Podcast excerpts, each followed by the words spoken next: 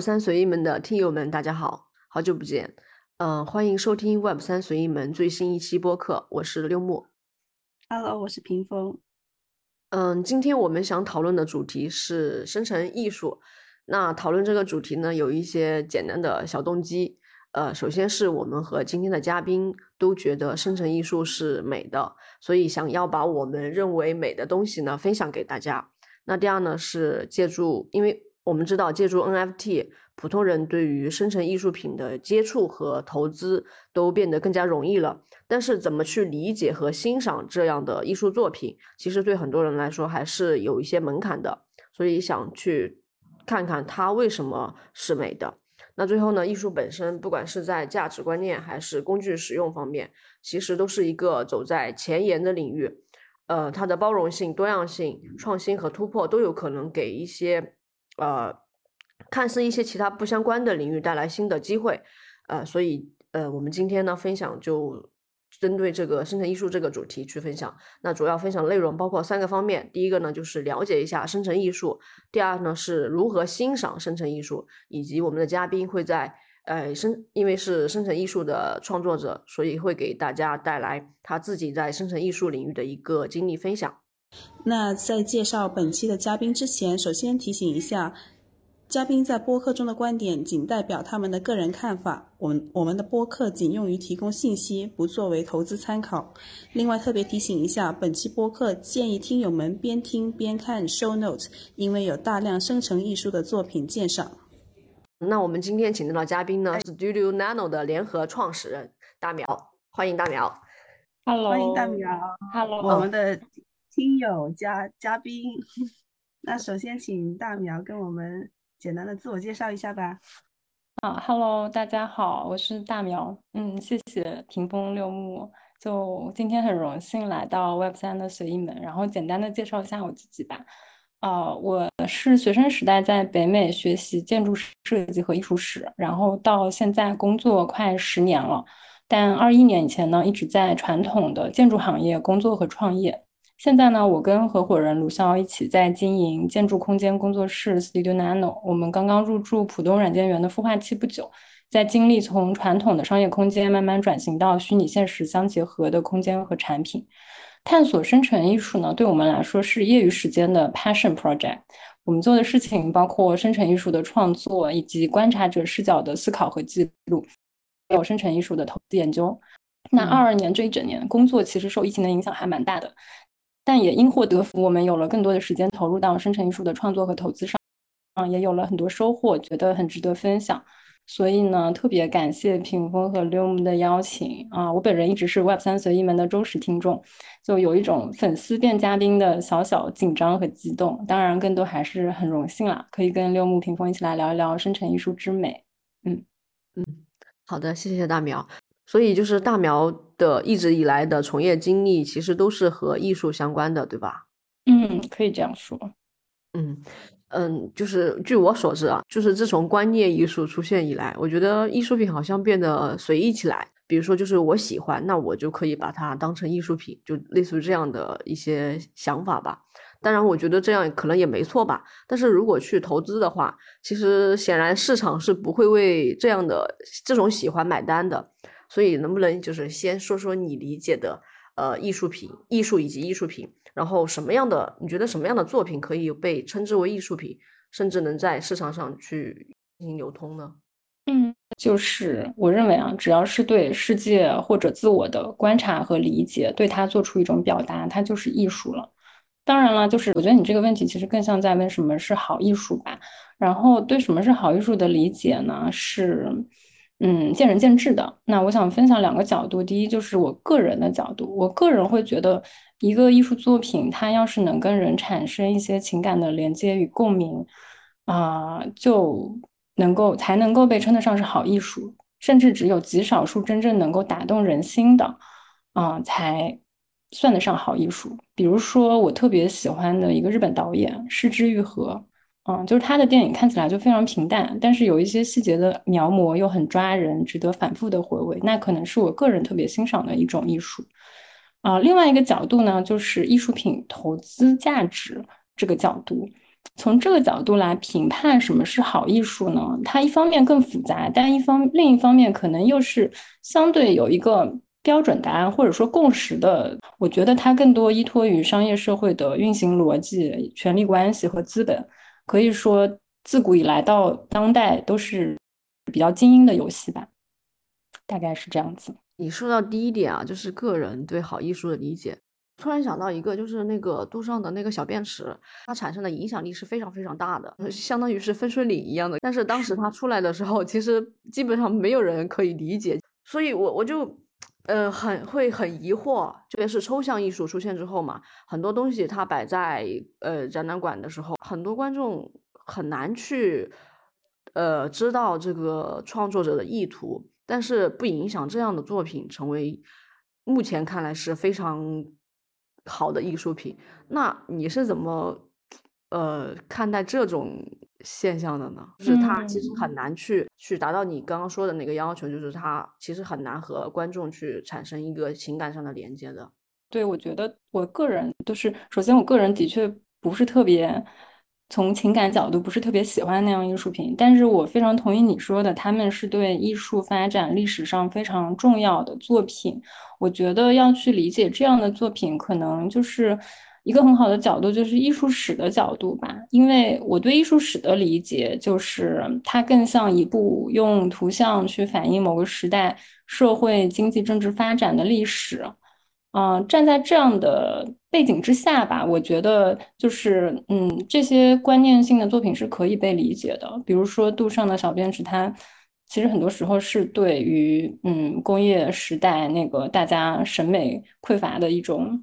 就对于那种机械美学的一种对批判，就是更多的是表达一种自己的态度。就像我最早说的，其实我觉得只要是把自己对自己、对世界啊、自我的一些理解。啊，表现出来，然后它就称得上是艺术。那至于表现的好，表现的坏，其实就是是靠后人来评说的一个一个东西了。刚刚你介绍嘛，然后你在关注生成艺术，也是生成艺术的创作者，就是能不能从专业角度帮我们介绍一下生成艺术的概念？嗯嗯，好呀。我觉得生成艺术是什么，就可能还挺复杂的啊。可能我想引用两个定义吧。第一个是 Chat GPT。啊，我求助了这个工具，然后他告诉我，生成艺术是使用计算机程序来创作艺术品的方法。通常呢，这些程序会根据一些规则或指令来生成图像，从而创作出独特的艺术作品。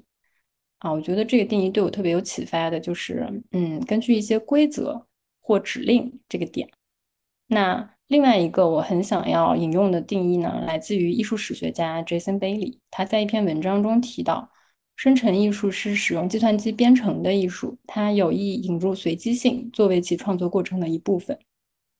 嗯，然后这里呢，我特别想要提醒一下，呃，听友们，就是他所说的随机啊，其实是艺术创作语境下的随机。因为大家都知道，艺术创作本身其实是一件强控制的事情，所以我认为他所说的随机性可以理解成为一种可控制的随机性。那，嗯。这两个就算是一个下定意识的一种解释吧。然后我自己呢，其实有一个更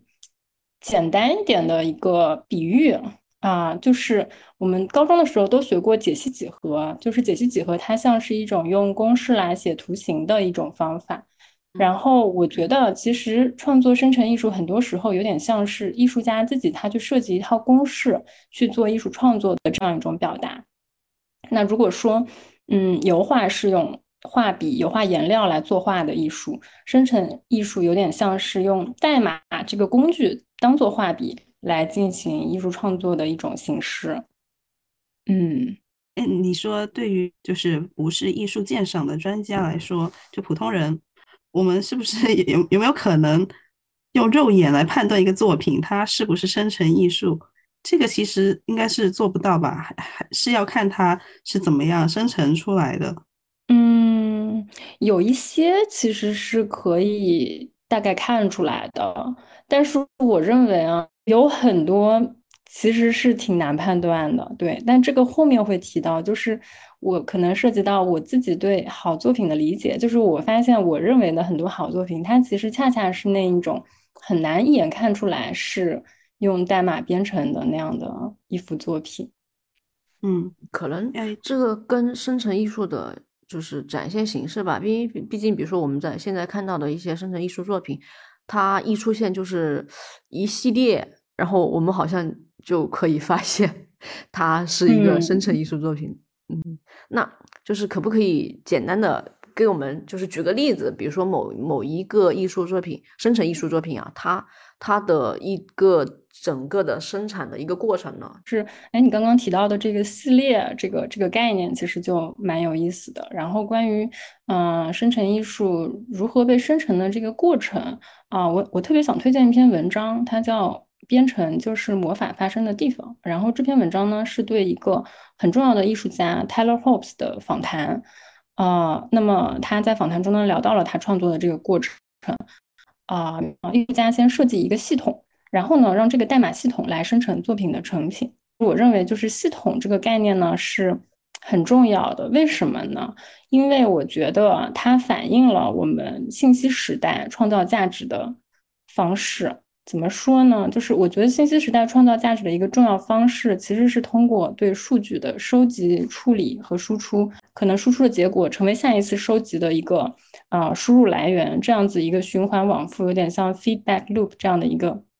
一个系统，那所以在这个过程里面，自然而而然的就会浮现出一个系统的概念。而且我觉得信息时代很重要的，嗯，创造价值的方式就是去不断的构建这样的系统。那所以说，站在这样的大背景下，我们想到哇，生成艺术，首先我使用的媒介就是代码，这个信息时代非常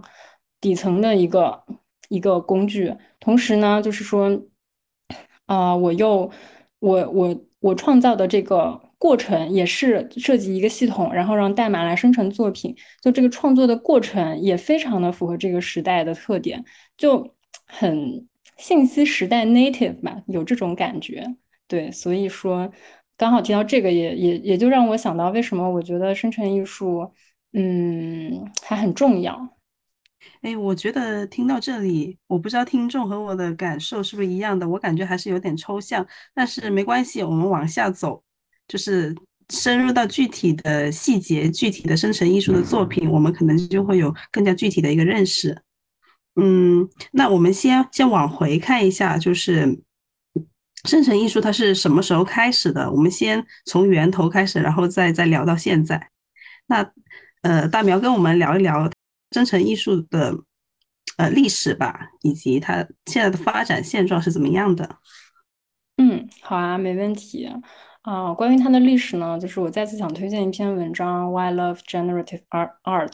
啊。这篇文章的作者呢是艺术史学家 Jason Bailey，也是我前面引用他对生成艺术定义的这样一位很重要的学者。嗯，他在二零一八年写了这篇文章。梳理了生成艺术发展的历史，并且解释了为什么他作为艺术史学家认为生成艺术对二十一世纪的推荐一读。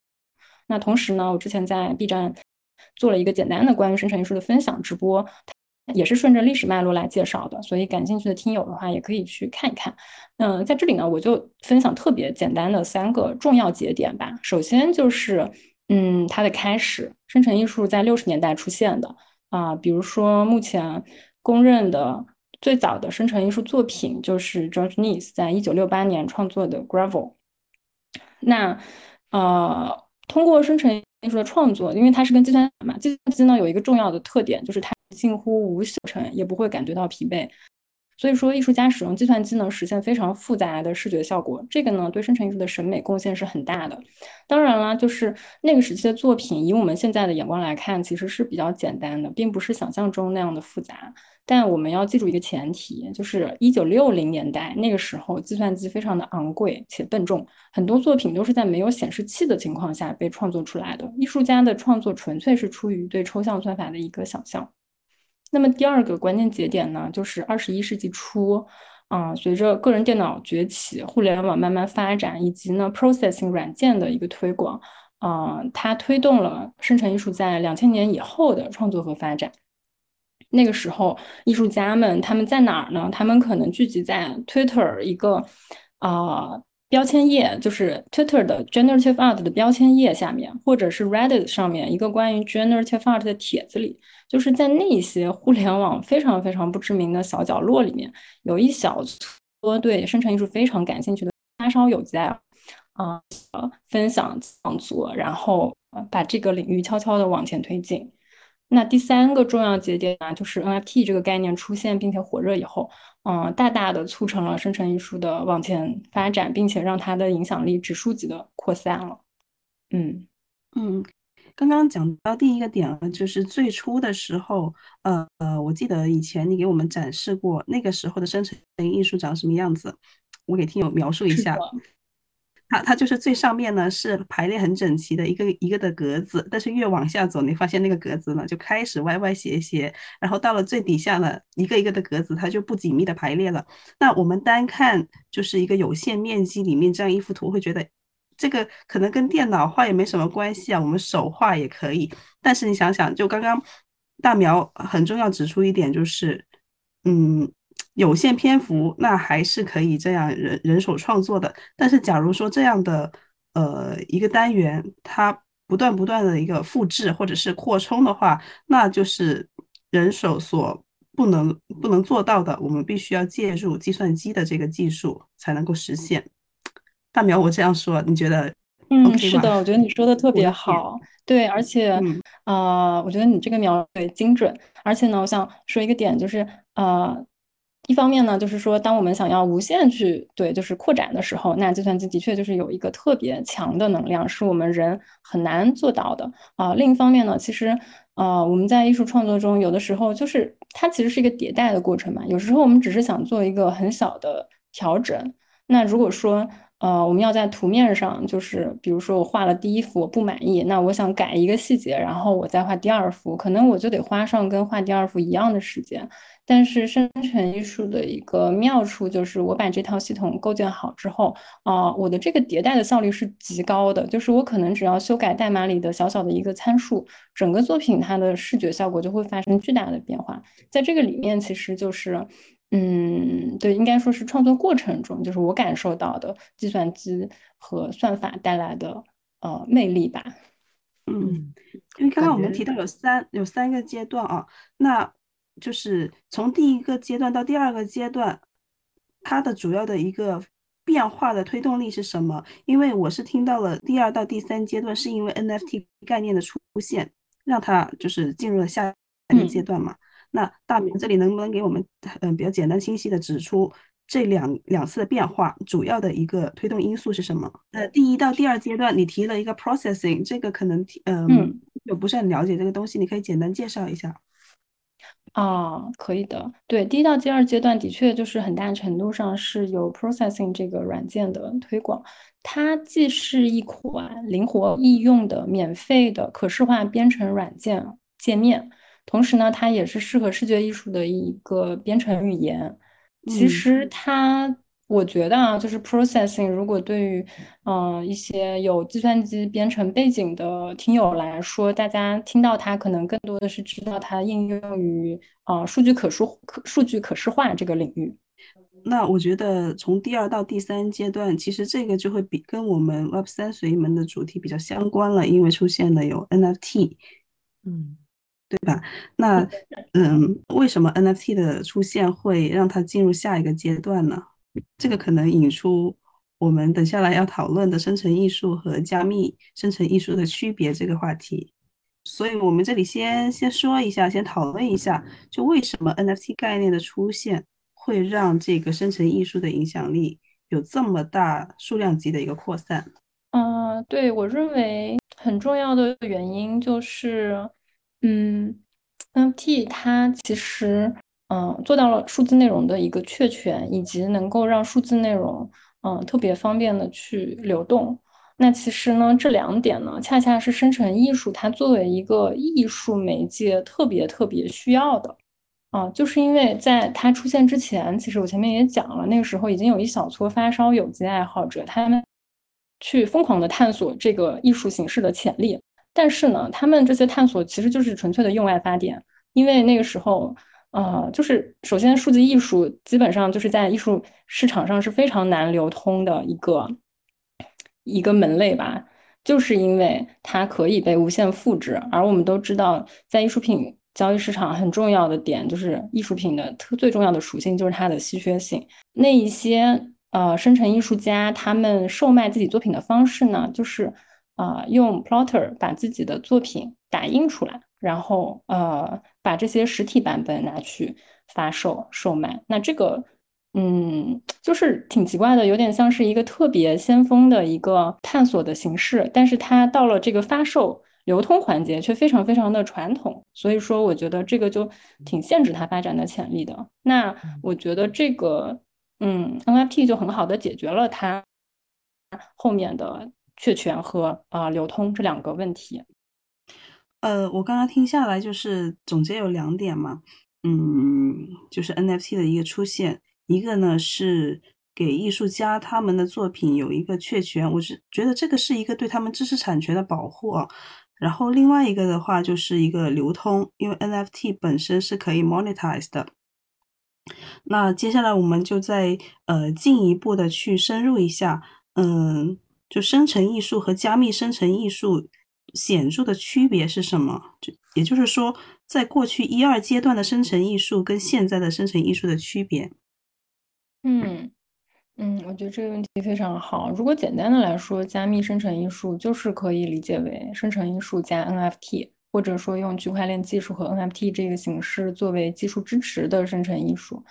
那为什么生成艺术有了 NFT 加持以后？呃，会有这么大的影响力呢？除了前面提到那两个点，我觉得这里就不得不提到 Art Blocks 这个生成艺术的平台，以及 Fidenza 这个生成艺术的明星项目。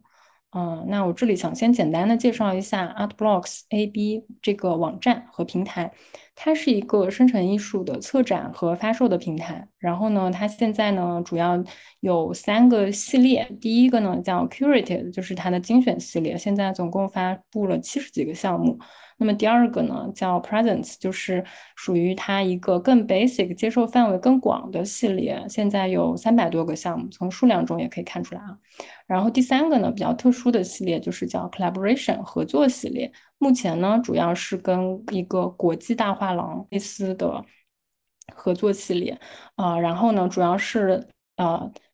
发布了一些在现实世界中或者说在当代艺术领域已经非常有名气的一些年轻啊，也有一些更资深艺术家他们的生成艺术的一些尝试。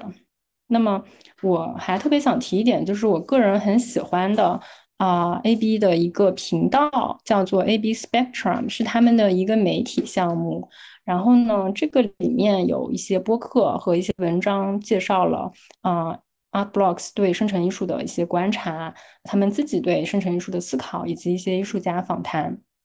其中特别有趣的就是，嗯，Snowflow 创编创办 Art Blocks 的啊故事。就是有一篇啊文章叫《A Home for Generative Art》，它讲述了 Snowflow 的创业史。那么，嗯，有几个挺有趣的点吧，就是我想稍微啊讲一下。首先呢，就是 Art Blocks 它会创立，其实是跟疫情有很大的关系的，因为在二零年的时候，它疫情影响下，Snowflow 它。远程办公了，就省去了三小时的通勤，然后就有了更多的空闲时间来测试和发展他的一些创业的 idea。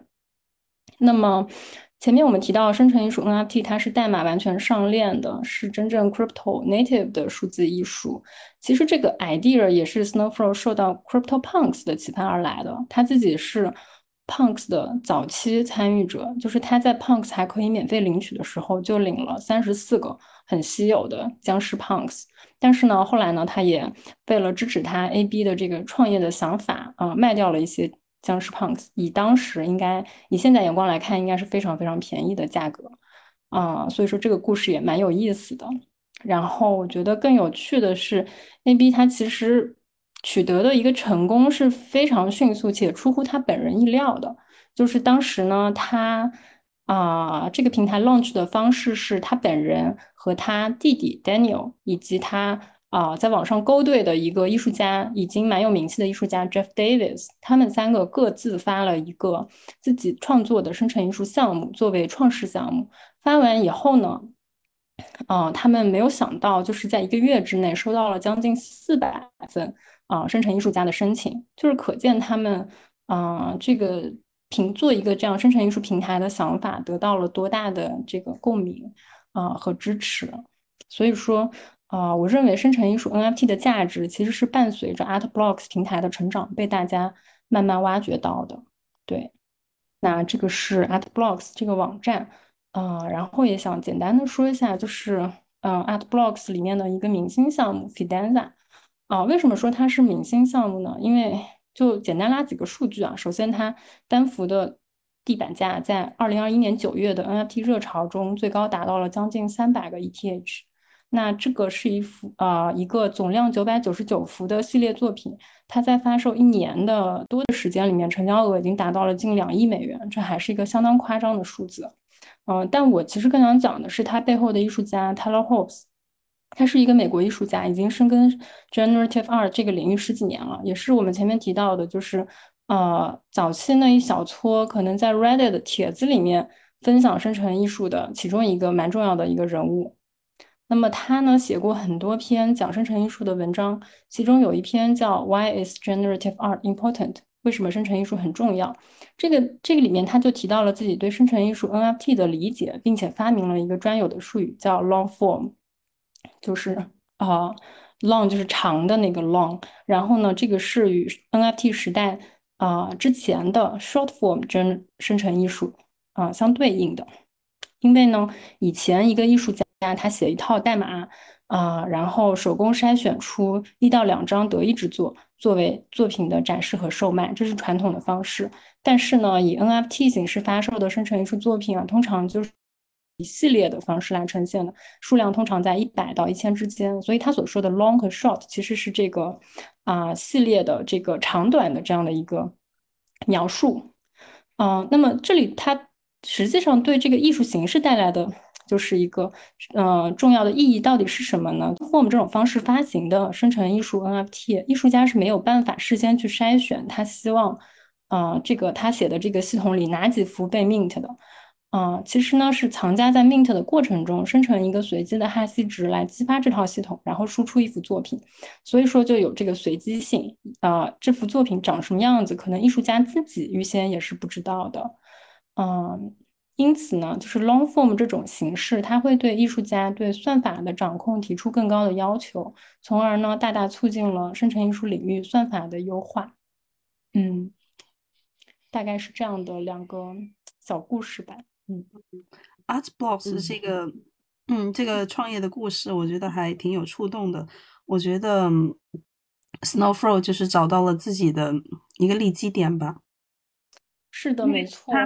这这个创业就是这样，你你事先不知道它 能不能成就，自己对这一块有一个特别深的一个理解，然后就把它就开始尝试去做嘛。后面就是经过市场的一个测试，你刚刚提到他他们自己做了创始项目之后，收到了四百份的申请，我觉得这个就是他们的一个利基点，得到了市场的一个认可。这一点其实也是我在随意门播客里面。就会比较的鼓励大家在探索探索 Web 三的时候 要做的一个东西，就是说找到自己的擅长的点、利基点，然后去把这一点通过 Web 三，通过这样的一些技术把它放大。嗯嗯，其实我我看到的还是。就是技术本身，或者说平台吧，因为呃，艺术家本身，不管是在过去还是在现在，其实都发挥了很重要的作用。但是你想，过去的艺术家，他嗯，因为技术的限制，即使他本人可能很很就是热心的促进这个事情，促进这种艺术形式被大家所知。那现在就是，哎，有了这个 NFT，有了区块链，有了这样的平台，我感觉才有可能。出现后面的一系列爆发，当然你屏风刚刚说的也很重要了，只是我看到的是这个点，嗯，就是要嗯关注到这些呃前沿的工具或者说技术吧，还是可能会成为某些行业的转折点，嗯嗯，是的，对，就是你们刚刚聊这两点，对我也是特别有启发的。我觉得，因为我自己在创业嘛，然后我确实觉得，首先创业就是一件成功概率很低的小概率事件。那我觉得热情很重要，是因为可能只有真正发自内心的热情，才能够让我们坚持在这条很困难的道路上往前走。但另一方面，就是它能不能成功，能不能被看到，的确很大程度上是被。嗯，时机 timing 所影响的，我觉得 A B 它就是一个很好的结合了啊本人的创创业者本人的这个心底的激情和这个一个合适的时机这两个这两个事情的一个成功案例。嗯嗯，另外其实还有一个点啊，你刚刚讲到这个 long form 的生成艺术嘛。其实这里会有一些跟它的技术细节特别相关的，就我想表达的是，嗯，我们其实要去充分挖掘一个事情它本来是什么样子的，要深入到它的技术细节。因为之前播客也说了，为什么我我个人会比较想喜欢偏好去看一些 crypto native 的一些项目或者社区，因为我觉得。在这样他们原创的一些技术点里面，会有一些创新。我觉得创新才是最好的一个，在 Web 三领域是最好的一个营销点吧。然后关于 Long Form 的这个，可能我们刚刚呢，你已经点出来几点，就是应该注意的，哎，我们应该去关注到的一个特性。那可能还是要结合例子来看，我们的听友会有一个更深刻的一个印象。那接下来就进入到我最喜欢的鉴赏部分了。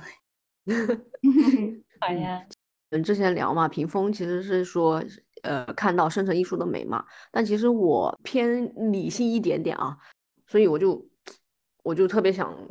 通过分析的这种方式去理解这个生成艺术，因为。大家标准都不一样，但至少在如果说你希望一个作品能够被别人认可或承认，它其实可能隐隐含着一些可能的标准或者说呃原则吧。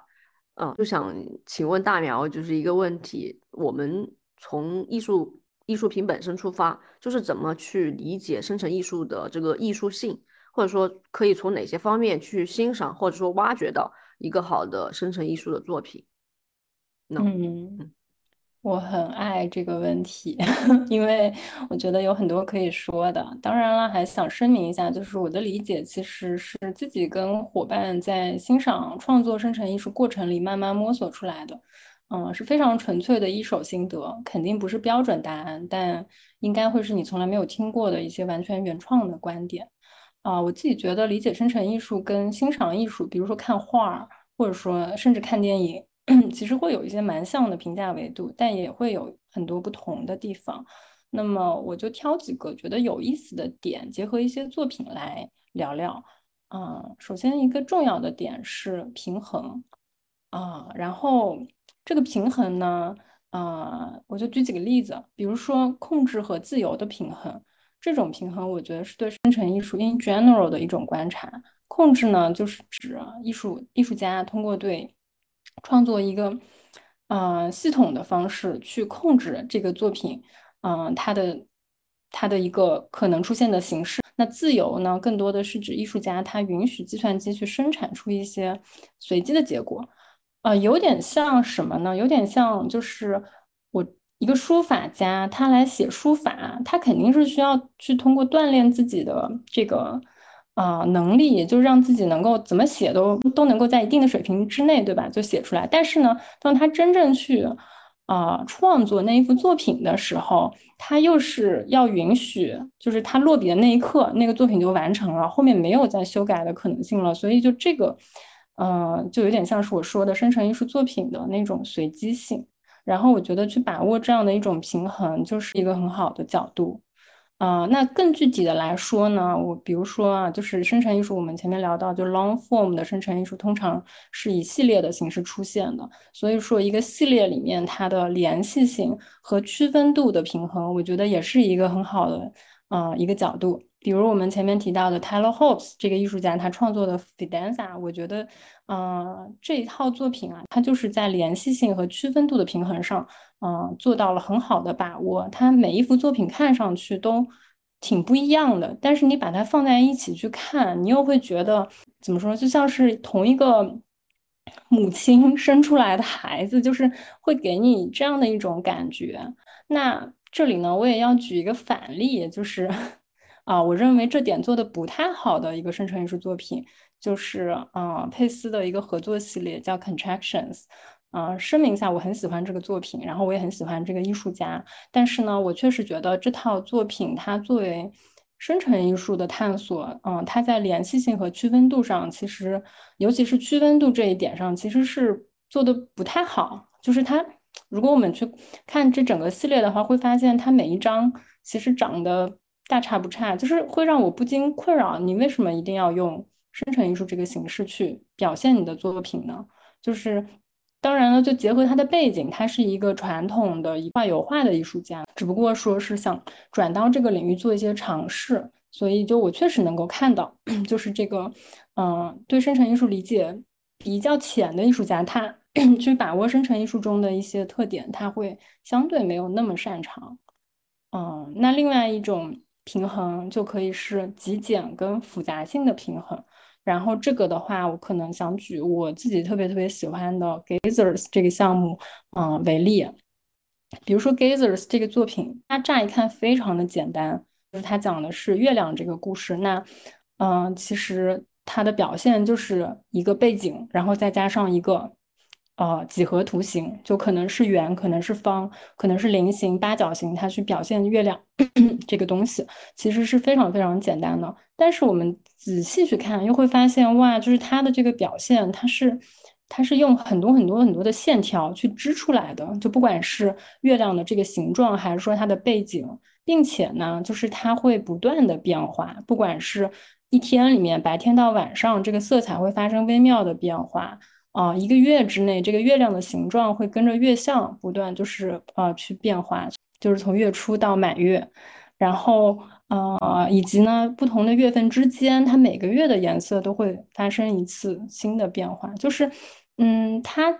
它是非常非常复杂的，但是它的形式又是乍一看是极简的，就是在这两个看似很矛盾的事情里面去达到一个平衡，我觉得是非常难的，所以说。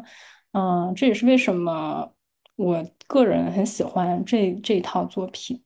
嗯，那另外一组平衡呢，就是抽象跟具象的平衡。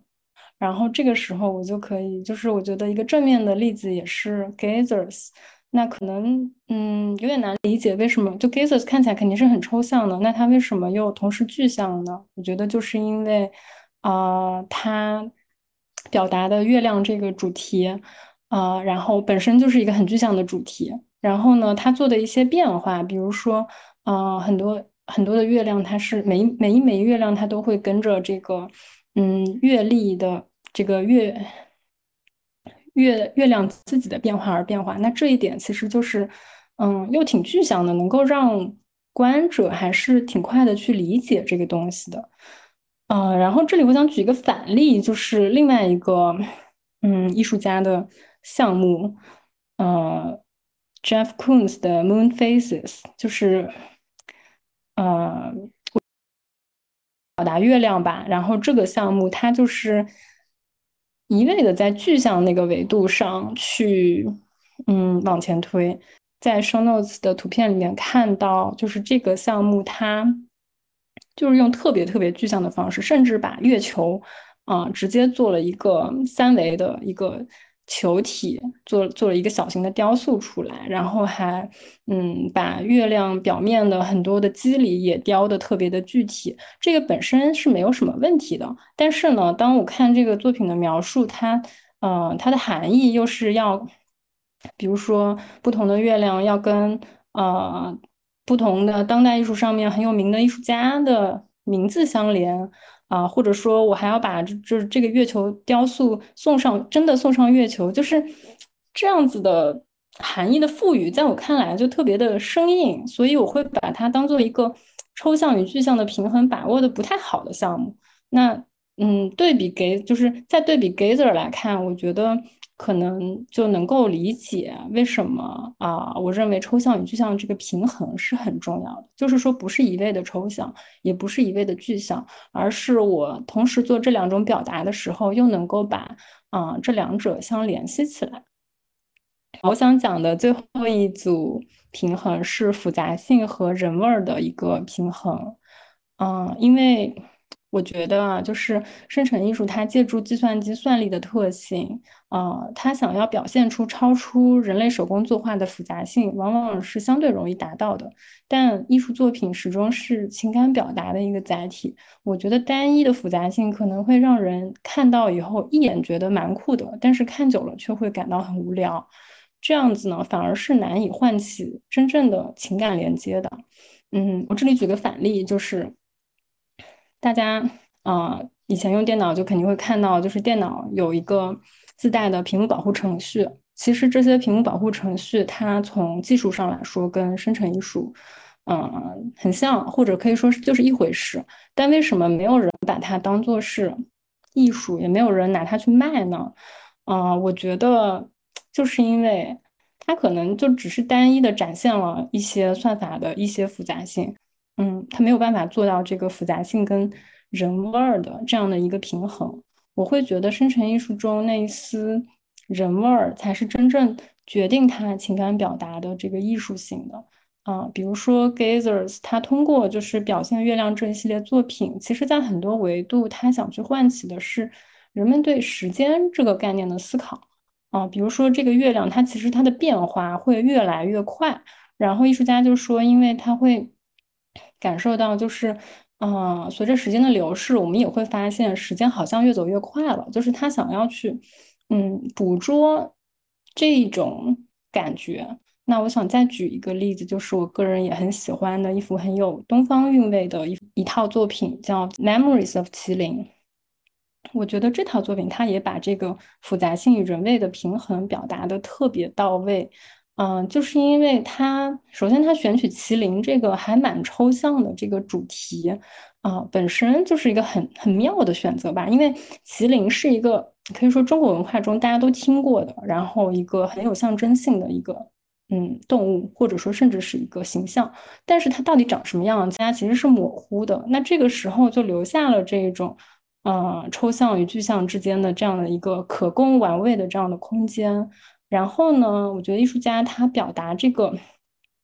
嗯，主题的这个方法也很神奇。比如说他的作品中，嗯，不太使用我们通常意义上看到的，就是很计算机画出来的那些曲线，就是那种平滑的，呃，非常顺滑的曲线。他的那些曲线就，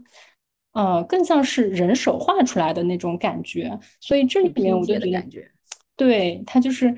做到了，就是又很复杂，但又像是，呃，又有一种手工的质感。再加上它里面有展示了很多中式的一些纹样，然后一些这种肌理，这些东西都是我们脑子里面乍一看就乍一看，我们很难觉得它是一幅计算机生成的作品，但它确实又是，而且呢。嗯，他很多地方仔细去看，他每一幅作品其实有一些细节是非常非常复杂的，就是要把临摹出来，可能都是很困难的。所以我觉得他在这点上就做的特别特别的好。嗯，然后嗯，另外呢，就顺着这两个作品，其实我也很想聊一个话题，就是嗯，东西方的联系吧，因为我个人特别喜欢 Emily 谢的这个 Memories of 麒麟。啊，是因为他能够把中式的这个韵味传达的很高级，他用这种西方的抽象手法去表达这个，所以说我觉得他也这部作品也很被西方的藏家认可。那可能我就感受到一种 文化输出的自豪感。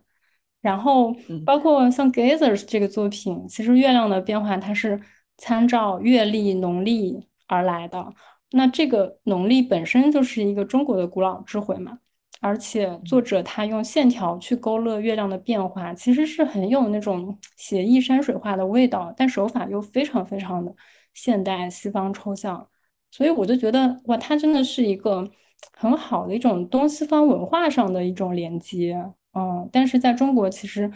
几乎没有人知道这个作品，我就觉得特别特别的可惜。那播客出去之后，可能更多人会了解到。对，我想说，你说完大家就知道了。嗯，就是刚刚我觉得挺挺震撼的，就是大苗从嗯四个四五个方面吧，控制和自由的平衡，联系性与区分度的平衡，抽象的极简与复杂性的平衡，然后抽象与具象的平衡，复杂性与人为的平衡，就是 从平衡和联系吧去去分析这个艺术艺术性。嗯，我。我我不知道该怎么说，就是会很击中我的心吧，因为我觉得有了这些所谓的可能看起来很死板的一些标准，其实才能够让我们去更好的去发现更多好的东西。我是这么想的。正好前段时间在看，呃，那个西方美学史，其中有一段大概意思啊，是说自然是趋向于差异对立的。那协调呢，是从这种差异对立，而不是从类似的东西里面产生的。结合体是由完整的和不完整的、相同的和相异的、协调的和不协调的因素所形成的。当时我想到的就是，就是我我看到画的时候，你知道吗？就觉得看到了一种张力，就是那种，嗯，一种牵制、互相牵制的一种力量，然后一种平衡的力量，就是又对立又和谐又统一那种感。感觉可能看到的一些对我自己觉得印象深刻的东西里面啊，就会发现，呃，那些印象深刻的总是会有一些这样的特质，就是你感觉两个东西它不会在同一个画面或者说系统里面出现，但是呢，它又出现了，但同时又不会让你感到很突兀，那种感觉对我来说是很震撼的。就是你刚刚说的这些平衡，就呃非常非常击中我，我这样的平衡真的非常有力量，嗯。嗯，我我就谈一下，就是听完之后的一个感受吧。嗯，对，呃，又矛盾又统一的东西，就通常比较击中人嘛。嗯，人都是既要又要的嘛。是的。如果如果一个作品它可以在两个矛盾点之间既要又要，那确实是对我们的那个冲击力是比较大的。对我听下来，我感觉就做的这五个平衡的一个一个对比，大苗基本上用 Gazer 这个案例把它串起来了。那我感受就是你对 Gazer 确实是真爱嘛？对。然后我印象很深刻的是，你说他表现了就是对时间变化的一个一个捕捉。你那个时候给我们分享过，就你在两个不同的时间点把它截图下来。嗯，对，这这个我是挺有感觉的。就你说看到它细微变化，但是在跨度比较长的两个时间点，你把它截下来，其实它变化挺大的。啊，我就会觉得这个东西它并不是我，呃，肉眼很乍看的那么的简单。嗯，它的那些丰富的一个变化，嗯，怎么说呢？它复杂度会超出我的想象吧。对，另外一个呃比较触动我的，你看 Gazer 是时间上的跨度的一个冲击，那麒麟我觉得是文化跨度上的一个冲击。嗯，对，呃，Gazer 是那种动态变化的嘛，但是麒麟它是静态的，对吧？是的，对我刚刚呢又去看了一下那个，我觉得这里要特别提醒，呃，我们的听友。也要去 真的去看一下那个画，去感受一下。你说麒麟是动物，但我在那个画上看不到任何动物的痕迹，我看到的是很多中国元素。它，嗯，它怎么说呢？我感觉很有生命力，诶，那些线条，对，啊，很很张扬。对，现在对于 Web 三的项目，我觉得如果是能在这种文化跨度上，跨度既大，但是又能把它。很和谐的统一到一起，我觉得这样是特特别好的。嗯，不光是艺术品啊，我觉得在一些其他的 NFT 项目也是的。就比如我我最近自己去看 Nonce，那 Nonce 的话，它很多人是想把这样的一个项目把它做 localization，但其实这个我看到项目方。或者说是比较 core、比较核心的一些贡献者，他们都会很强调这个东西不能够生硬，你必须要有一种文化上的思考，你去思考 Nonce 的文化是什么，它比较开放，它比较道嘛，他们叫 Nonish。那你要把这个东西和当地的一个文化做一个结合，如果这个东西啊结合的还浑浑然天成的，那我觉得这是有，这是一种你不用不需要用言语去说这个东西，它的美感是会走进大家心里的。而麒麟就有给到我这样的一个感觉，嗯嗯，我还有一个就是疑问，就是嗯，刚刚大苗有针对生成艺术品嘛去做做一些分析，那我想问，嗯。艺术生成艺术，它其实也是艺术的一个，算是一个流派吧，对吧？它除了他自己有一些他自己的一些平衡评价的标准吧，应该说，它是不是也需要去具备到传统的一些艺术作品的呃特点呢？表现力上之类的，有没有一些要求？嗯，我觉得跟传就是肯定，其实它也可以从很传统的方式去对它的视觉表现力做一些评判，比如说构图。呃，可以说很多人说到构图会想到黄金、黄金分割、黄金比例。那其实我觉得构图里面很重要的点也是怎么样去把握这个规律和打破规则的平衡。然后或者说色彩，很多时候也是在考量配色的这样一个丰富度跟它的一个和谐感之间的一个平衡。啊，另外就是说，这个艺术表达是否切题，很其实切题这个事情本质上，我觉得也是在表呃，在诉说视觉表现形式跟精神内核是不是统一，是不是相连啊？所以我觉得，对它还是很多组关系的一个平衡和联系的把握。嗯，也嗯，所以嗯，对于生成艺术作品来说，或者说一个更好的艺术作品，它既既要又要又来了，就是它 需要符合你上面提到的一些可能对于生成艺术的一些标准。它同时，呃，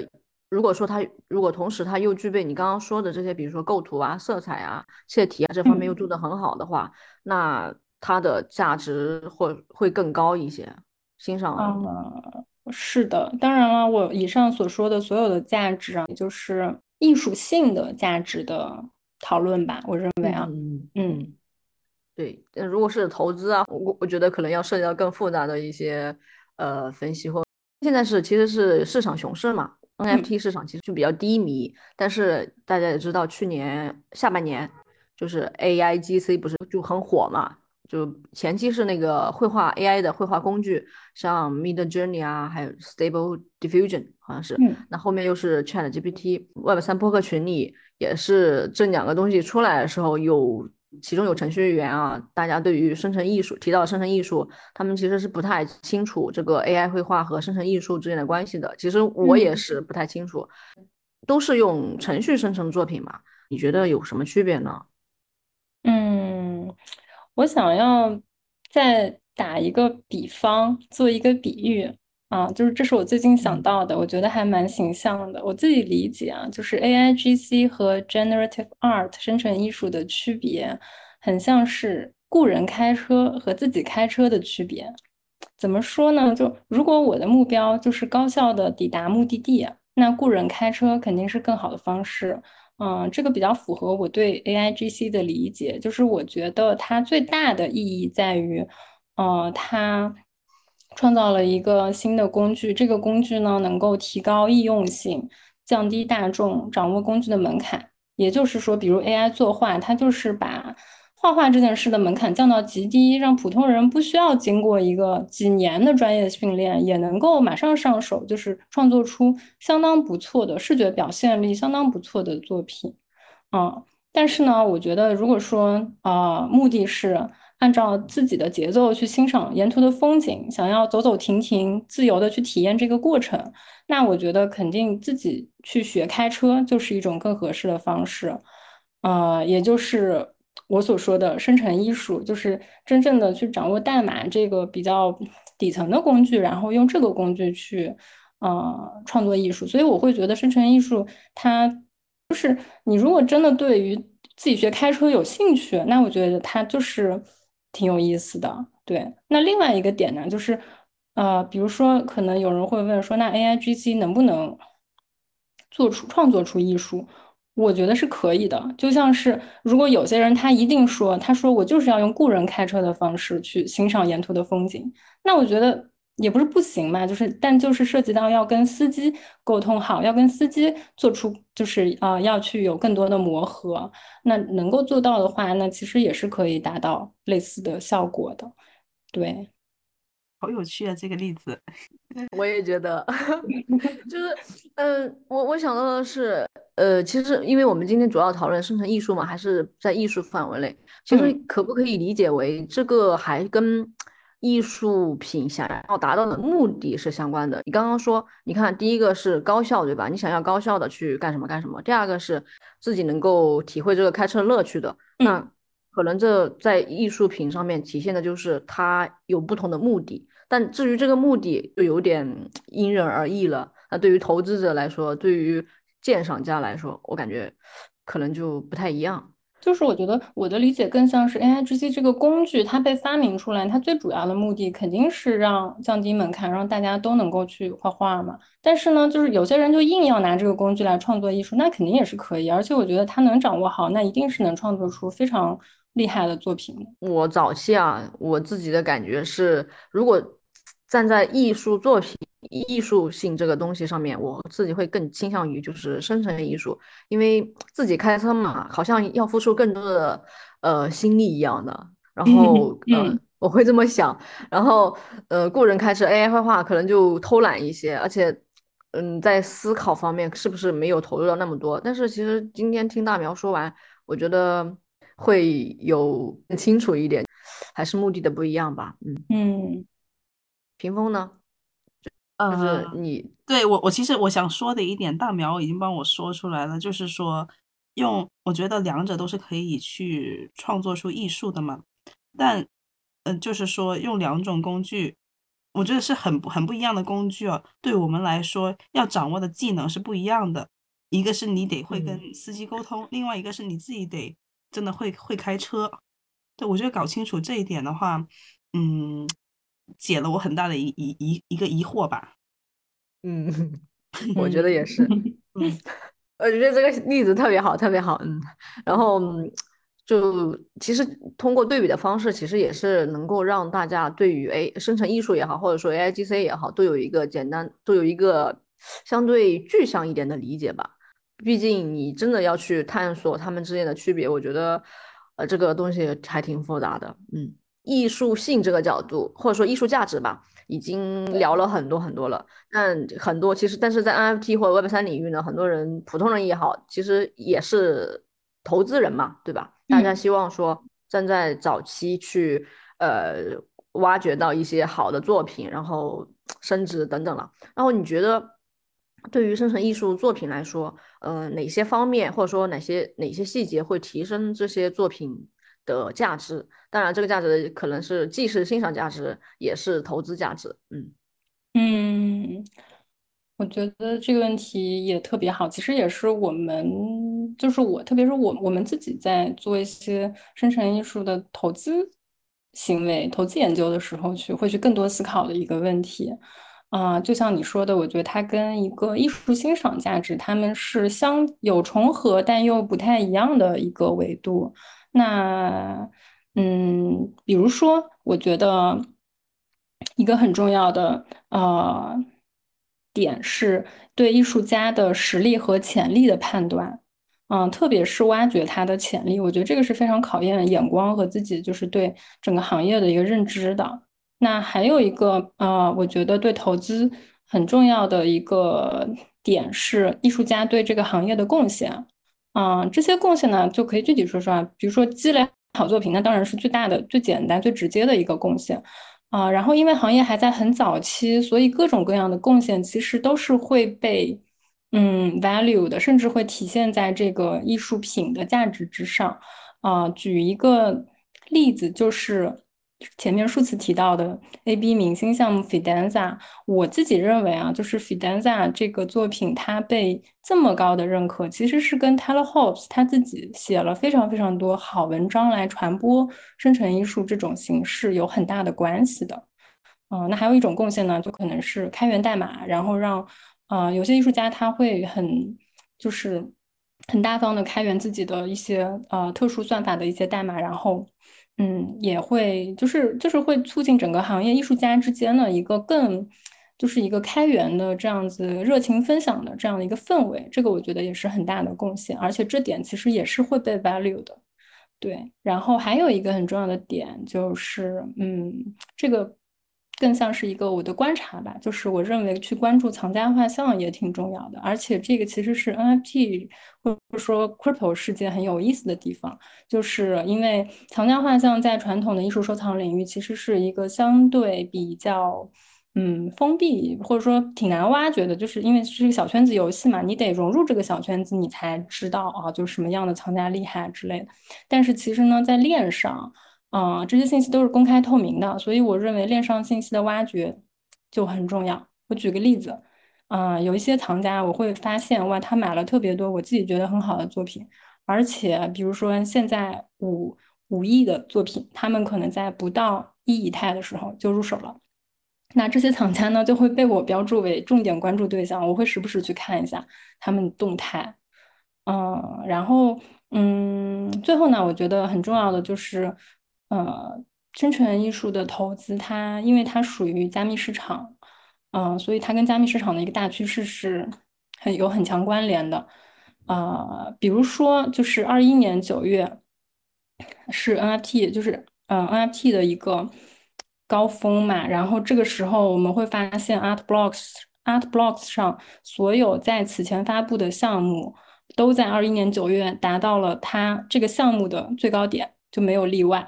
所以说，就是我就意识到，就是大趋势这个东西真的也很重要。嗯，我觉得还有一个跟传统艺术市场很不同的点啊，就是虽然说我们把我们把生成艺术放在 crypto 的框框里面看，会发现它一定是一个流动性相对比较低的一个品类，比普通的 NFT 流动性可能也会更低。但是要知道，相比传统的艺术品来说，就是 NFT 交易的这种丝滑度跟流动性是难以想象的。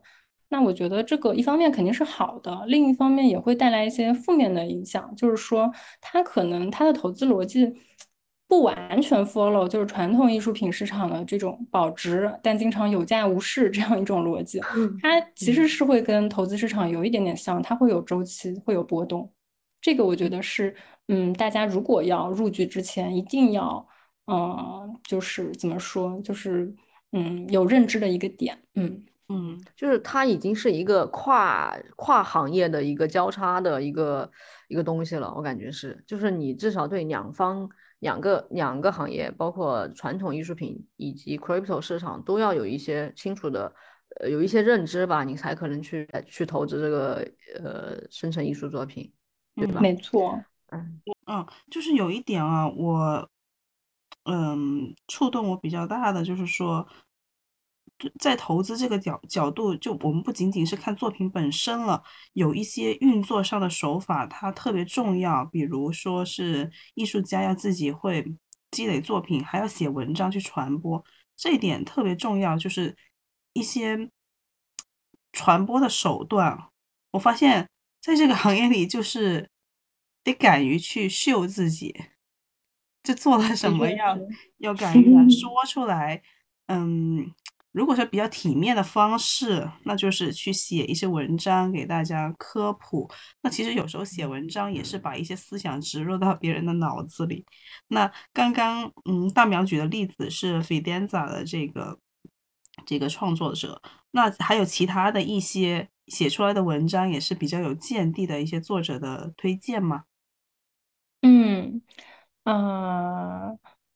说我想推荐一个 Twitter 帖子，就是它是呃一个藏家道叫 Grailer Style，然后他们的官方推特账号的置顶帖啊，那个帖子里面集合了非常多我认为啊对生成艺术嗯很重要的一些文章，就是是属于那一种很很正。同时又非常好的这样的一一个信息源，强烈推荐。嗯嗯，C 叉的效果没有很，对，就是它不会太强调说啊什么买什么能赚钱啊什么，它还是比较就比如说它的第一篇文章就是我们前面提到过的啊，Why Love Generative Art，其实是二零一八年就是在 NFT 出现之前的一篇文章，它就是梳理了整个行业的历史，让大家就是从更多是从文化上吧，就是去认可这个东西，它是能代表未来的。我觉得这个东西其实其实它是更有力量的，只不过不一定所有人都有耐心去看完吧。嗯，说到投资嘛，刚刚说它生成艺术本身是一个交叉的一个行业，应该说，那嗯。如果从投资角度，我觉得去分析这个是不是是不是具备投资价值，我觉得可能很难啊。但是有一个点，我觉得我想问的是什么呢？就是在传统的艺术作品生成艺术也好，它其实更多的是呃静态作品，因为限制于呃技术嘛，它没办法去展示这个动态。但是对于生成艺术作品，其实有我们可以看到很多动态作品。我就想问，对于生成艺术作品来说。这个作品呈现的这种形式，静态或动态的，它会对作品的价值带来什么样的影响呢？嗯，是的，哎，其实我觉得这个问题特别有趣啊，就是我自己对于静态和动态的这个态度也是发生了，呃，在学习的过程中发生了很大的转变的。比如说，我刚接触到生成艺术的时候，然后我。呃，我就觉得哇，这都是一个数字原生世界了。那我肯定就是只只买动态作品呀，就静态作品就跟画有什么区别呢？我是不懂的。然后我就会想象动态作品也会更被接受吧。嗯，但其实等我真的去观察了以后，我就发现很有趣的趋势啊。首先，在最头部的一些项目，基本上最被认可的、价值最高的，就像你说的，就全都是静态作品。嗯，第二呢，就是说在。后面那一段，啊，如果说是水平差不多的作品，动态作品的价格呢，又会显著高于静态的作品。就是，那我对这个自己的解读呢，就是说，我觉得这这里面的一些动态作品，大部分其实是被明显高估了，但有极少数是被低估的。嗯，第三个很有趣的趋势呢，就是动态作品它会呈现出更多就是这种 high and dump 很剧烈的波动。然后我对他的解读就是，这些作品啊，它一下子会很吸引眼球，但是可能大多是经不起岁月的考验的。那为什么是这样呢？我觉得一个是历史原因吧，就是说艺术它还是一件非常细水长流的事情，真正要去做好是需要很长时间去打磨的。那么结合我们前面讲的历史，我们会发现，其实现在就是现在的这些真诚艺术家，的确就是这一些专注于静态作品的艺术家，他们可能很多都已经。有十几年甚至几十年的这个从业经历了，所以确实他们的整个对艺术的理解跟水准都是更在线的。那另一方面，我觉得就是还是有一个技术的限制，因为现在还没有特别好的，说实话，现在没有很好的展现数字作品的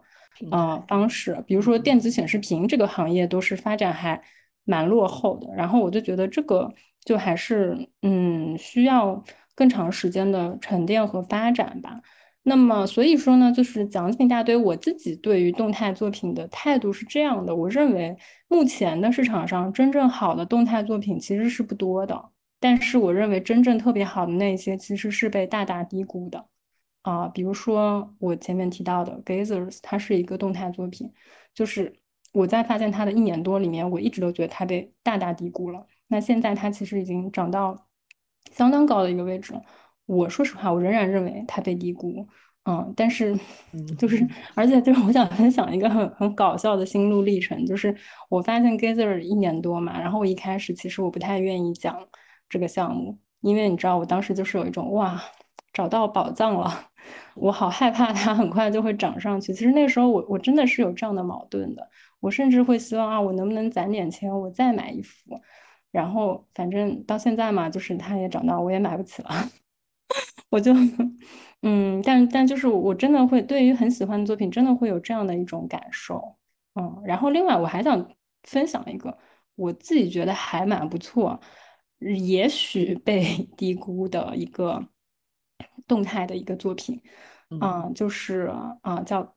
Chimera 就是是一个嗯动态的一个花的一个作品，可能你们也如果翻过 A B 都会看到过。看到看到过，嗯，对，就是它是特别打动我。花，嗯，我我觉得我觉得它很有意思，就是首先它就是展现这个花开花落的这个概念跟循环，对，其实很棒，而且就就挂在家里也会很美。而且它相对是比较具象，但是又有那种笔触，就在我看来也是那一种。啊，就是复杂性跟人味儿的那样的一种平衡层面，其实做的蛮好的。我我我会觉得它被低估，是不是就是因为现在没有特别好的，就是显示它的嗯工具了？是不是那个紫色版的梵高向日葵啊？是的，嗯，对我其实你去 Art Blocks 平台上看多一点这种动态的作品，就其实就会有一些感觉，哪些作品会打动你？前面已经说到 Art Blocks 嘛，然后大大苗你可能也是经常在这个平台上，就你还能分享一些就是目前生成艺术这个领域的嗯其他的一些平台工具嘛？就是方便大家去鉴赏也好，投资也好。嗯，呃，我还想分享一个，除了前面提到过的，就是那个 Growth Style 他的帖子，然后 grow style 本身也是一个，嗯，就是集聚了很多，算是一个藏家道吧，就是是属于业内比较有名气的那种。当然，我我不是特别关注啊。那另外一个我想要分享的是。呃，Bright Moments，就它也是一个艺术品的策展和发售平台，但是它，嗯，更以道的，首先它以道的方式来运行，其次呢，它有一个特别大的特点，就是它的这个 highlight 是呃线下 mint 这样的一个活动，对，就是嗯，它有一个就是。它最大的一个计划就是要在全球的十个城市建立它的 location，然后这个现在还在进行中，可能下今年的五月份吧，会在东京就是进行第七个城市的一个嗯 activation 激活，然后这样每一场每一场激活活动呢，都会可能邀请就是业内已经蛮厉害的一些生成艺术家们，然后邀请他们每个人发布一套作品。啊，然后就是让大家呢聚集在线下，一起去嗯 mint，一起去庆祝。然后我觉得这个很吸引我，就是因为我觉得嗯，它是一种很好的去欣赏艺术的体验啊，而且跟线下相结合，我就觉得很有趣。嗯，对，这个我听王超老师讲过的，讲过两期，他分别是一期在呃柏林，一期是在英国，刚好是两个。很大的一个对比反差，在柏林那一场呢，是把那个图放的特别大，人呢在一个黑色的一个场馆里，就站在中间，然后看着自己那个 NFT 被命出来，放特别大。然后去了英国那里呢，就搞得很精致，很英伦，英伦下午茶，在一个小小的一个一个一个容器里面，然后就看着那个。特别小，特别小一个 NFT 被命出来，所以我觉得他们很会策划，很会玩。嗯，是不是有点和当地本土结合的那种感觉？嗯，我听你这么描述，其实我就觉得很有意思。就相比你自己在电脑上这么 mint，没有什么仪式感一样，在线 下又可能很有冲击力嘛，那种仪式感很强。就是仪式感。嗯嗯，对的。还有吗？还有其他的一些工具吗？啊，然后我可能想推荐一个，啊，看数据的，以及也是一个交易平台吧，它叫 Sensa，Sensa 点 X Y Z，嗯，它是一个专注于生成艺术品领域的交易平台和数据平台，可以理解为生成艺术领域的 OpenSea。就是我觉得它有两个很大的优点吧，第一就是它非常好的集合了以太坊上面基本上所有，嗯，生成艺术的项目，就是它是一个很好的一个全览。第二呢，就是它在它上面交易的手续费只有百分之一，所以这个也是一个它的相比于 OpenSea 的优势。嗯，对，除了这些工具平台，然后还有文章。嗯，刚刚我们也提到了哦，就是一个入门神帖，这个我们贴在 Show Note 里面。那最后在一个行动上的一些收藏呀、收藏也好、投资也好的一些 Tips，嗯，给我们分享一下。好呀。啊，先补充一个，再补充一个，呃，好的资料的啊宝库吧，就是一个中文的公众号啊，叫 Art Blocks，啊，就是 Art Blocks 前面加一个 T，然后这个是一个专门介绍生成艺术的公众号，有一些原创的文章，也有很多非常好文章的翻译，所以比较中文友好。啊，我自己其实也有，啊，给这个。公众号投稿，就是我我有投一篇我自己翻译的关于 Gazers 的一篇很好的文章，所以我觉得这也是一个非常好的信息源。那如果说啊，对于普通人的 Tips 啊，我觉得首先还是从欣赏开始吧。比如说，AdBlocks 就是一个宝库，可以先观察一下它的过往项目，啊，快速浏览也好，慢慢看也好，建立一个大概的感受。然后就是在过程中看看有没有喜欢的、有感觉的艺术家，就可以关注起来。那么，如果说想要去收藏或者投资的话，我觉得在欣赏的基础上，首先最重要的肯定是买喜欢。那如果想要走得再深一点的话，就可以尝试去看一些链上的数据。我们最近其实在做挺多这样的事情，就觉得信息量还是很大的。嗯，我自己呢，现在也会在自己的极客和小红书上啊分享一些关于生成艺术欣赏和投资的个人观点，所以也欢迎听友们可以关注。嗯嗯，好的好的。那现在我们也可以分享一下，就是大苗的一些经历，或者说你们在做的一些作品嘛。之前就是大苗在一场直播中也说到，就是你们现在探索。呃，生成艺术作品主要是集中在那个建筑空间作品，就是为什么会选择，嗯，就是探索建筑空间作品的？嗯，啊，其实对我们现在，呃，对我们现在对生成艺术的探索算是有两方面吧。就第一，就是我们在做一些生成式的建筑空间啊，另外呢，就是我们也自己在做一些生成艺术的探索。那为什么？会做建筑空间，首先因为建筑是我们的老本行嘛，然后说实话，传统建筑行业是经历一个行业下行这样一个比较难受的阶段。那我们自己很多时候也会觉得建筑行业是稍微有点落后的，所以更加希望从别的领域去寻找一些跨界融合的可能性。嗯，那所以我们其实，在二一年吧，就是元宇宙这个概念很火的时候，就进来做一些探索。但那个探索，说实话不是很顺利。比如说啊，那个时候我们也玩过，嗯，就是 Sandbox 或者是 Crypto Voxel 以及 Decentraland，就是我们都体验过。然后那个时候就觉得挺困惑，就是我们并不想像那里面那样，直接只是把线下的做的事情，就是设计一个房子、盖一个楼这件事，直接搬到线上，而且总觉得就是直接把那样的房子。数字化其实它不足以发挥数字世界的潜力啊，所以呢，我们那个时候又随着我们发现了生成艺术啊这个很神奇的东西，然后我们就想到了这种生成式的建筑空间的探索。啊，我们之前做了一个小视频，做一个生成式建筑空间的原型。那这个原型呢，它是完全用代码编程的，就是在设计好的框架里面调节一些参数，这个空间就会有非常非常多的变化。当时我们。嗯，希望就是说做一款空间的产品，让艺术家可以用性价比很高的价格去买到根据自己需求来完全定制的一个空间。然后根据这个原型呢，我们后来就给我们很喜欢的艺术家 Matt Kane，也就是 Gazer 的艺术家，嗯，给他做了一个小型的一个展览空间，针对他的另外一幅单幅的作品叫 Not Kamoto。那么这个展览空间呢，目前也是在 Spatial 平台上线，啊，感兴趣的听友也可以去体验一下。如果把建筑你们的建筑空间作品作为生成艺术作品来说，好像确实挺。目前我是没有看到看到过这样的作品啊，感觉这复杂度会很高。然后，但是我觉得你听你刚刚说的第二点，嗯，又联系到我们之前说嘛，生那个动态的生成艺术作品，它其实是缺少一些展示的辅助的一些平台或者说工具的吧。这样的建筑空间作品有可能。嗯，为这样的生成艺术作品提供一个就展示空间。呃，虽然说我们在电脑上也可以看到那个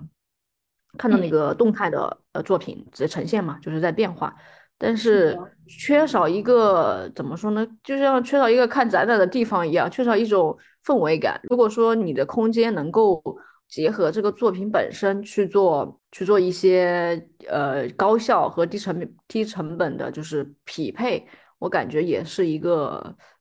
挺好的事情，就我会被这样的展览空间，嗯，会吸引，就是比相比那种，嗯，屏幕一片白，然后只是那个作品在那变换的那种情况来说，对，就是其实我们一开始做这个生成式建筑空间，也不是把它当做艺术品来考虑的，更多的是从产品的角度去考虑，就是我们还是，嗯。在尝试有没有可能，我可以跳脱出来，我传统建筑行业就是一个 commission 制的这样的商业模式，就是别人给我个项目，我做一个项目，那是完全定制的，因为这个东西就是它成本会非常高，啊，同时我能服务的也始终是一小撮人。然后我们那个时候就在想，有没有一种可能是能够发挥互联网的优势，做一些产品化的，但同时仍然嗯有一些。可定制的元素这样的一种产品，对，只能说我们目前还的确是继续在往这个方向探索吧。嗯嗯，本身你在现实中你做建筑，你如果是纯搞艺术的话，我感觉搞不活、养不活自己一样。从商业的角度去切入，我觉得没准有更好的方式。那你们就是除了这个生成就是建筑空间作品以外，就是还有没有去做一些其他的生成的艺术作品呢？就是什么时候开始创作的？嗯，对，其实啊，就像你刚刚说的啊，可能单纯做艺术，的确就是要考虑怎么养活自己的事情。所以，我们现在对于生成艺术的创作，更多的对我们来说也是一个 passion project，就是。呃，热情驱动的业余时间的一个探索。然后，其实我们也是在二一年底接触到 NFT 和生成艺术以后，马上就开始了这样的探索。那这里我也想稍微分享一下，就是我们之前在直播上也分享过的一个我们自己的生成艺术作品，叫盐田。啊，可能引用一下我的伙伴卢潇他的自述吧，就是他是这样说的。呃，我在海边长大。这套生成艺术作品的创作灵感来自于小时候在家乡海边经常看到的盐田。它既是一种很规则的人造物，同时呢，它的形式变化又依赖于自然的力量，形成特特别的有机生成的肌理和质感。它与生成艺术这种系统加生成的逻辑是相通的。我们的生成艺术创作呢，以盐田为名，想表达盐田在时间里的变化。因此，色彩的探索以中国的二十四节气为灵感。以表现盐田这种自然现象在不同的时间季节里呈现出的微妙的多样状态。嗯，哎，我听着还挺打动我的，因为呃，之前我是在直播中有幸获得了一个奖励嘛，嗯，没有，其实没有亲手拿到，但是我看了照片，就是那个色彩真的很很棒，因为和那个我们中国的那个节气嘛。相结合，就是和自然相结合。然后我刚刚听到你这么说，其实既会让人觉得既有人文的一点东西在里面，又有自然的一点东西在里面，会让我觉得有点就是全身心会都会被包裹在一起的感觉。就听友们，大家也可以去看看大苗他们呃创作的这个作品，到时候我们放在 show notes 上面也可以。你刚刚也介绍了建筑空间嘛，然后包括你们现在做的生成艺术的作品，嗯，就是未来会有什么打算呢？就是在生成艺术作品创作这一块。嗯，其实我们做建筑空间和生成艺术，最近我们就发现都有一条隐隐的主线，那就是创造有意思、有感染力的体验。啊，我特别喜欢的艺术家 James Terrell，他有一个。自述啊，他说我的作品很多时候没有图像，也没有物体，甚至没有焦点，那还剩下什么呢？可能就是体验。就是听到他这番话，对我的打动是特别大的。嗯，我就觉得哇，这个也是我自己的艺术创作中很想要去做到的点。那如果落到生成艺术上，我们怎么去实现体验呢？我觉得。两方面吧，就是第一，我们不断的在想，生成艺术相比于其他的艺术形式，到底能带来什么新的可能性？就是我还是希望，既然用了新工具，就去做一些真正创新的东西。这个也的确是吸引我们用这个工具来创作的原动力。那么第二个点就是说，生成艺术本身它其实就是在建立不同学科的联系，比如说把数学跟艺术相连接。我们也一直在思考，怎么样让观者跟作品去建立不一样的情感连接啊，不管是连接不同的感官啊，或者说有更多互动啊，就是还是希望呃，能够通过我们的创作去达到这一种在看似矛盾的关系里面造成一些冲击、碰撞和平衡。那很具体的来说，就是我们对生成艺术的计划，除了把现有的作品上链发布以外呢，啊，我们更想做一些连接艺术、数字世界和线下体验的探索。啊，其实呢，跟线下相关的部分肯定会需要有更多的资金的支持，所以这方面我们也在寻求一些跟品牌的合作。啊，那具体来说呢，比如说我们在尝试用激光切割、CNC，甚至是机械臂来制作一些我们的作品的实体版本。啊，我们希望这个实体版本不是嗯只简单的就是打印出来，而是说进行一些再创作，可能它最后呈现的效果是非平面的，而是有一些。立体质感的。那另另一方面呢，我们也很想去尝试一个方向，就是通过一些感官装置、AR 机械臂啊，让观者跟作品能够有更直接的一一种互动。嗯嗯，感觉开始到了我不太能懂的呃状态了。但是我我我能够对这个体验有一些就是呃想象吧。就艺术作品慢慢的会将，是不是会把共创这个东西带进来？生成艺术本身是基于 NFT 去发布的嘛？嗯，那这个 NFT 呢，或者说 Crypto 吧，它又是一个非常好的工具，把啊把创作者和社区和呃投资人、新鉴赏家联系在一起的这么一个工具。所以我我就觉得，嗯，可能生成艺术和 Crypto。呃，结合这么好的结合，除了说在技术上有对对它有一些支撑以外，其实未来可能还需要发挥就是在共创这一点上的一个呃作用，就是要更好的借助这个 NFT 或者是 Crypto 去把这样的体验或者说就是连接吧，应该说和作品的连接把它体现出来。嗯，所以我想问一下，就是你们在就呃目前的创作过程中。就是有没有借助到这样的工具？哎，我想，可能我想先分享一下我们自己创作的一个流程吧。说它就是一种共创，但是呢，就是嗯，可能确实我们的共创是没有用到你说的这些工具的啊。因为我自己也一直听就是随意门嘛，然后其实我觉得你们的很多讨论也涉及到，就是说对于呃。共同创作，或者说就是更好的合作这件事情啊，怎么样借助工具的帮助，能够更好的合作，能够发挥更大的影响力这件事情，一直是你们很在意的一个议题。然后我觉得这个也是我很关注的。那我们聊回我们自己的共创，其实是一个更简单的一个状态啊。首先，嗯，生成艺术呢这个部分主要就是我跟我的伙伴卢潇两个人一起创作的，而且呢，我们两个分工非常的明确。在艺术创作上面，就是他是一个灵魂人物，因为他比较爱钻研技术。那，呃，作品的整个灵感啊、大方向啊、中间的探索也是由他掌握的。呃，但是这个过程里呢，我们会有很多轮的讨论，因为一个人沉浸在创作里的时候，他可能就很很会很需要一些外部的意见。所以这个时候，我更多像一个团队内部的一个 critic，就是一个批评者的一个角色。那同时呢，我比较喜欢写东西和表达，嗯。就会在社交媒体分享一些观察和思考。那么他，嗯，在这个时候呢，又会反过来做我这个文字创作的 critic。嗯，所以说，可能因为就是他对图像更敏感，我更擅长处理文字这样的特性，就导致了我们的分工。但我觉得我们两个可以发挥这个共创的优势，一起来创作。有一个大前提，就是我们的。审美逻辑和对艺术的理解是高度 aligned 的，但同时呢，具体的能力又有所侧重。我觉得这个还蛮重要的。嗯，另外有一个很特殊的点，就是我跟卢潇他也是我现实中的人生合伙人，就是我们其实是工作生活都在一起的，因此呢，就是业余时间也会泡在一起研究艺术创作和艺术品投资，这个就。挺特殊的，可能不适合 所有人的经验。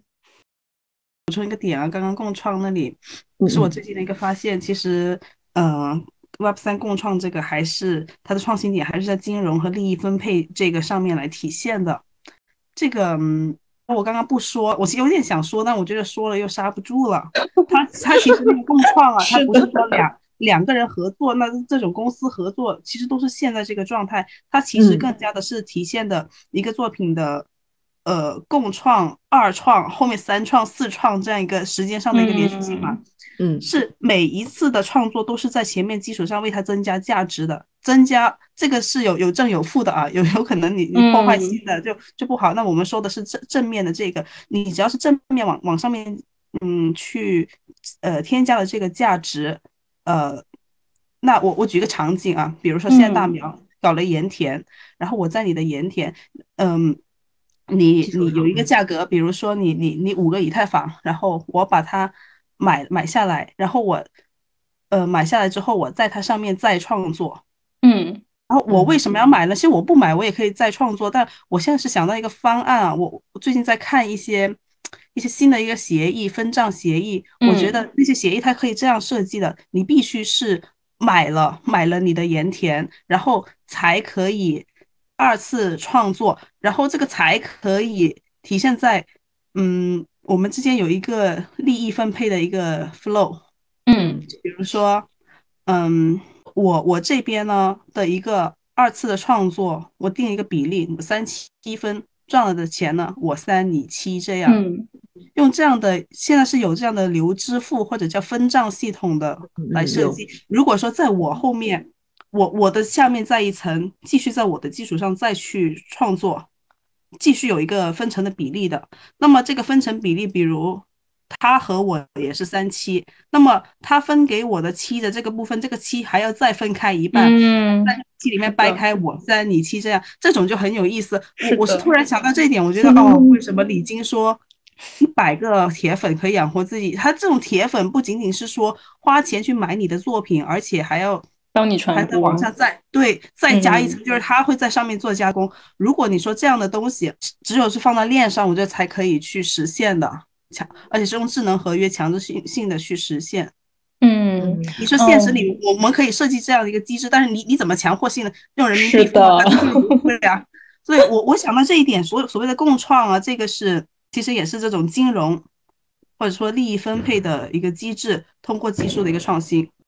我我是这么理解的，完全同意。就是我觉得对，就是我还蛮想跟你们聊这个话题啊，就是因为我以前对共创，我光听到这两个字我就。你知道，我就产生一种本能的反感，然后我就意识到，可能是因为，就是因为我是一个，就是怎么说，就创作者背景嘛，然后我会觉得，啊，这件事情是有门槛的嘛，就是说，我的东西要被二次创作，这个东西，就像你说，它有可能是好的，也有可能是不好的。那在我看来，就是说，它不好的概率一定是更高的嘛。所以说，呃，就首先，我觉得你说的这个。对，我的确觉得，就是所谓的共创，它的那个真正的活力，就是在你说的这个，就是可能有一个东西出来了，然后不是从零到一，而是从一到一百，或者说往外扩散的这样一个过程，然后用呃这个机制去激励，我觉得这个是很很有意思的。但是我觉得在这个过程中必然会，我说我说不上来，就是我我不知道这个能不能被解决啊。比如说我们会看到，就是说会有，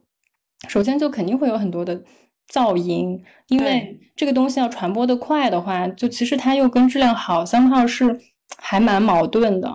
对，所以我我想到一个点啊，就是说其实得有一个水龙头的开关，在于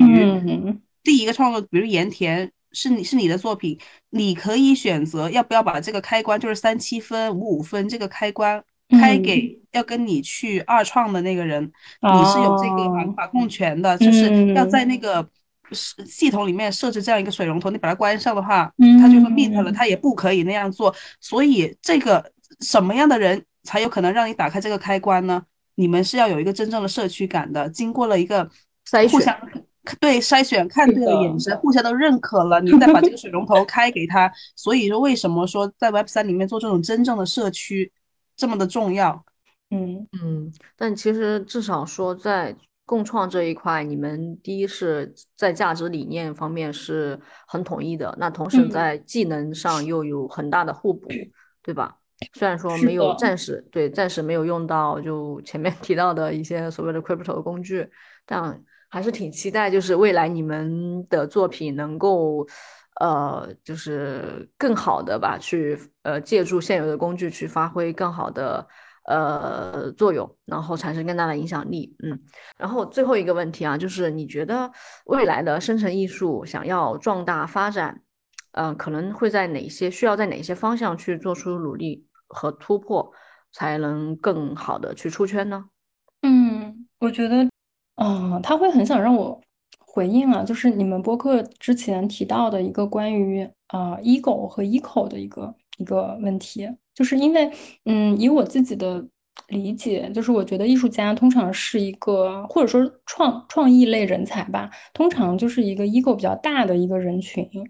嗯，因为 ego 比较大，然后可能才有这个欲望去做一些表达。那同时呢，我觉得在生成艺术里面，或者说艺术创造 in general，其实放下 ego 又是一件很重要的事情啊，尤其是生成艺术，因为生成艺术本身它是一个系统加随机。其实真正在沉浸在创作里的时候，有时候会分不清自己到底是在创控制这个系统，还是说被这个系统控制了。所以我就感觉艺术创作本身就是一件 ego 无限大到无限小之间啊，不断的来回往复、来回碰撞的过程。呃，那么说回到，就是我认为这个未来的生成艺术，嗯，哪些方面要做出努力？我觉得可能我想给出两个视角，就是也是我第一，就是我自己作为创作者的视角，我觉得蛮重要的点，就是要在取得商业回报和静心沉淀做好东西之间找到平衡。嗯，我之所以之所以这么说，我觉得这两点真的都很重要，就是嗯。我会期待已经功成名就的那些艺术家，他们能够真的就是呃更加沉淀下来，做一些真正的好东西，让这个艺术啊品类走得更远。那我觉得，其实对于更年轻的刚起步的艺术家来说，嗯，想要先活下来也是很重要的，因为如果活就是都没有办法活下来，就是后面的事情都没法说了。另外一个点就是，可能是我自己作为藏家，呃，角度的，我觉得 一个蛮重要的事情就是要有耐心吧，就是还是要嗯，相信这个这个艺术门，这个艺术流派，它真的在未来，就是呃，在二十一世纪，甚至在未来是有很大的潜力的啊，它真正的能在，它是一种代表未来的艺术，所以说，我觉得。在这个耐心的基础之下，可能嗯去做更多的宣传吧。就是这种宣传不仅仅是说啊，就是告诉别人我这个投资回报 有多少啊，更多的也是让普通人去发现生成艺术的美。当然，这两件事可能也是得要去找到一个平衡。我觉得就是不断的在这样的平衡中，然后希望啊能够让生成艺术这个东西越来越发光发亮吧。嗯，哎，我觉得大苗你其实你两点都有做到了。就我看你最近在极客上面说的嘛，嗯，一个是你自己成功投资的一个经验，另外你还对作品本身有一个鉴赏力，嗯，会发现作品的美。呃，我觉得我们开头对你的一个介绍，其实应该先把这一点说出来。不过没关系，我们就放在 happy ending 这里吧。我觉得今天就是大苗的分享，真的就是。从分析的角度，让我感受到了生成艺术之美。我不知道屏风就是是什么感觉，真的特别好，非常感谢大苗。嗯嗯嗯，谢谢大苗，也非常谢谢屏风和六木，感谢你们的邀请，我也聊得很开心。嗯，那我们今天就先到这里。未来呢，是想了解生成艺术的，也欢迎各位听友去可以关注大苗的一些社交媒体，我们会在 show notes 里面去呃分享给大家。那我们今天就先这样。的，谢谢大苗。好的，谢谢大苗，谢谢大苗，嗯。